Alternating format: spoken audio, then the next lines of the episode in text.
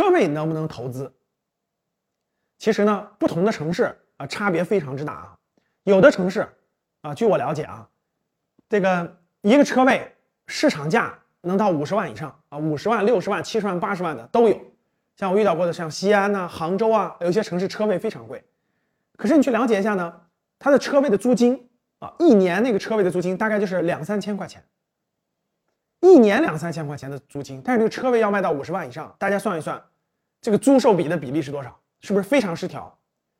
那有一些城市呢，车位的售价没那么贵，比如说北京，比如说一些普通城市啊，车位大概卖个十五万、二十万左右。那车位一年的租金，一个月大概一百五十块钱到三百块钱左右，啊，一年也就是一千五到三千块钱。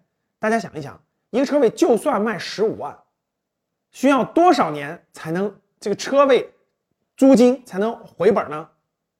可以说是。也是个近百年的这个这个时间，所以说对于全国绝大部分城市来说，车位是没有太大的投资价值的。有一些特殊情况，比如说以前我就遇到过一个案例啊，有一个商场，整个商场的地下车位啊，那商场是人流量非常大的这种像万达这样的商场，它整个地下车位几百个车位啊，同时出售，可能花几千万买的那车位，但是一年的那个光收那个停车费，哇，一年就大几百万的收入。啊，这种项目有没有呢？有，但是非常少。所以说，各位，归根结底啊，总结一句，绝大部分城市的居民住宅的车位是没有投资价值的。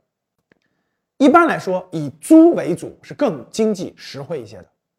你听懂了吗？